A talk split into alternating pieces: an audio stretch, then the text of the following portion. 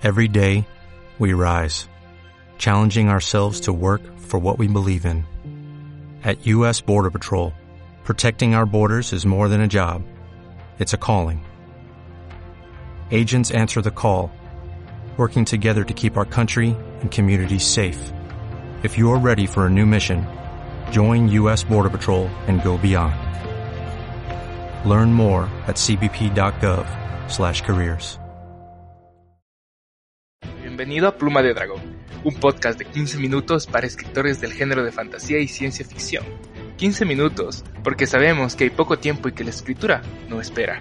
Soy Brandon Lee, docente, diseñador de juegos y director de Torreón Editorial. En este espacio encontrarás teoría y ejercicios prácticos que te permitan sacar ese guerrero de las letras que hay en ti, para que de esta forma empieces a escribir mejores historias. Comenzamos.